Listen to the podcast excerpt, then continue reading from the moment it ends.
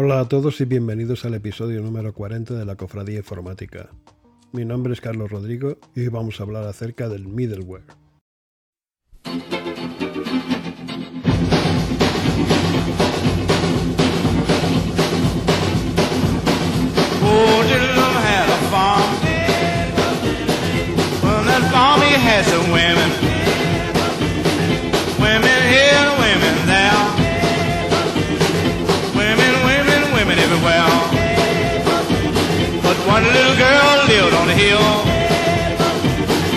And jostled like Buffalo Bill. One day she decided she'd go for a ride with a pistol and a sword by her side. She rode right up to my front door. Knocked and knocked till the fist got sore. When she turned and walked away, all I could hear my baby say.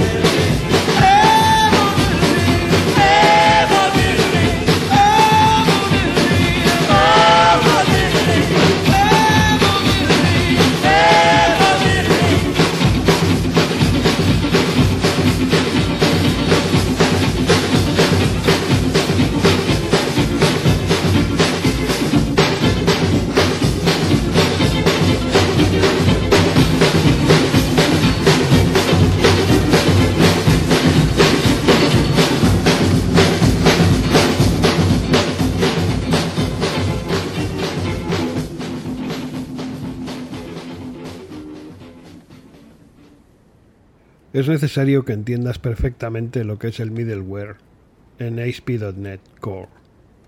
De lo contrario, te parecerá que todo funciona como por arte de magia. Si no entiendes el middleware, no estarás en condiciones de entender la inyección de dependencias, otro concepto fundamental en nuestro contexto, al que tendrás que recurrir constantemente. Tampoco entenderás plenamente cómo funciona la seguridad de tu aplicación, Hoy voy a hacer una introducción al tema, que en mi modesta opinión es bastante simple y clara. Podríamos empezar por definir el concepto de middleware, en general. Middleware es software que se sitúa entre dos sistemas o piezas de software. Ya lo dice la palabra, middle, en medio. Básicamente funciona como una capa de traducción oculta para permitir la comunicación y la administración de datos en aplicaciones distribuidas.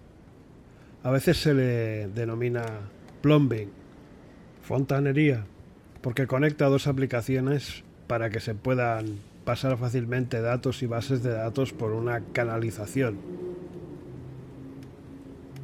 El uso de middleware permite a los usuarios hacer solicitudes como el envío de formularios en un explorador web o permitir que un servidor web devuelva páginas web dinámicas en función del perfil de un usuario. La arquitectura ASP.NET Core tiene un sistema de middleware, el cual básicamente está compuesto por piezas de código que manejan solicitudes o requests y respuestas o response HTTP. ¿Recuerdas el capítulo anterior en el que hablé de HTTP? Los middleware, y lo digo en plural ya que pueden ser muchos, están encadenados entre sí para formar eh, una especie de tubería. Sí, una tubería, en inglés pipeline o canalización. Una tubería por la que se hacen pasar todas las solicitudes HTTP. Las solicitudes entrantes se pasan a través de la canalización, donde cada middleware tiene la oportunidad de hacer algo con ella antes de pasarlas al siguiente middleware. Algo así como la cadena de montaje de una factoría. Las respuestas salientes también se pasan a través de la tubería en orden inverso. El middleware puede hacer todo tipo de cosas, como el manejo de autentificación, gestión de errores y de archivos estáticos, etc. MVC Core, nuestro mejor amigo, también se implementa como un middleware. Configurando la tubería. Por lo general, se suele configurar el pipeline ASP.NET en el método configure de la clase startup, llamando a los métodos cuyos eh, nombres empiezan con la palabra use en iApplication Builder. Cada llamada a uno de esos métodos use agrega un middleware a la tubería. El orden en que se agregan determina el orden en que las solicitudes HTTP, ya sabes, los requests y los responses, los atravesarán. Pongamos por caso que tienes un método configure en el que llamas, eh, por ejemplo, tienes una llamada al, use exception handler, después tienes eh, una llamada a use authentication, después tienes una llamada a use MVC with default root. En un caso como este, una solicitud entrante atravesará primero el middleware del controlador de excepciones, o sea, el Use Exception Handler, luego el middleware de archivos estáticos, o sea, el Use Static eh, Files, luego el middleware de autentificación y eventualmente será manejado por el middleware de MVC. Cuando programes en ASP.NET Core, no vas a tener que crear ningún middleware, ni en una aplicación web, ni en otra, ni en una API. Lo que sí vas a tener que hacer es usar y configurar la inyección de dependencias, las reglas de enrutamiento y el middleware de Microsoft y el de otras compañías. Para llevar a cabo esas tareas deberás trabajar con dos métodos de la clase Startup, Configure Service y Configure. A través del método Configure Services pondrás a punto la inyección de dependencias y a través del método Configure pondrás a punto el middleware. Así pues, cambiando el middleware, podemos cambiar el comportamiento o funcionalidad de nuestra aplicación web. El middleware es una especie de cadena en la que puedes poner y quitar eslabones. Y ahí está la clave. Modularidad, flexibilidad, versatilidad.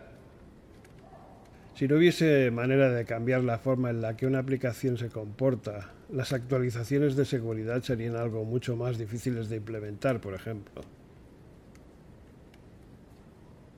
Cuando alguien accede a nuestra aplicación, a nuestra API, necesitamos poder ofrecer seguridad, tanto al aceptar datos como al servirlos. Implementando el protocolo SSL, eh, Socket Secure Layer, por ejemplo, para encriptar esos datos. Te recuerdo que los usuarios hacen uso del SSL cuando escriben HTTPS en lugar de HTTP en la barra de direcciones del navegador. Tal vez podrías querer añadir otra capa de seguridad a tu aplicación añadiendo más eslabones a la cadena de middleware y otras muchas cosas.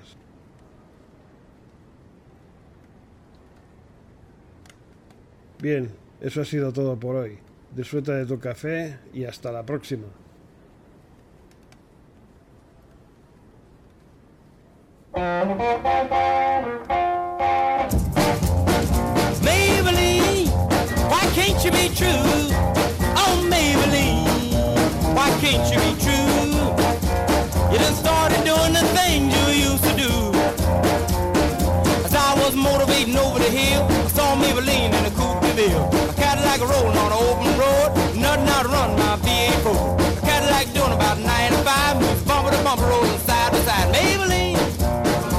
Can't you be true?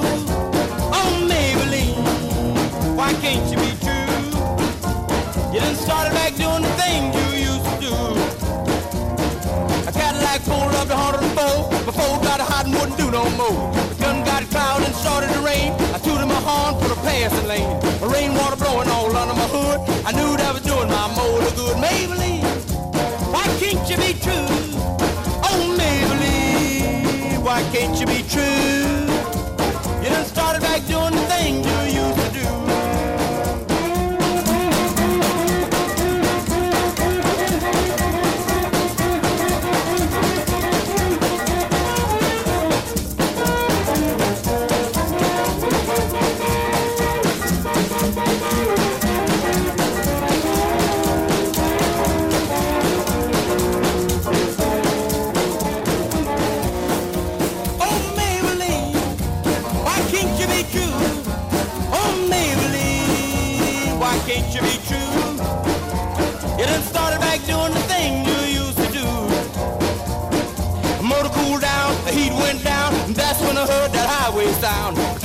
Setting like a ton of lead. 110 a half a mile ahead. Cadillac looking like it's setting still, and I caught Maybelline at the top of the hill. Maybelline, why can't you be true? Oh, Maybelline, why can't you be true?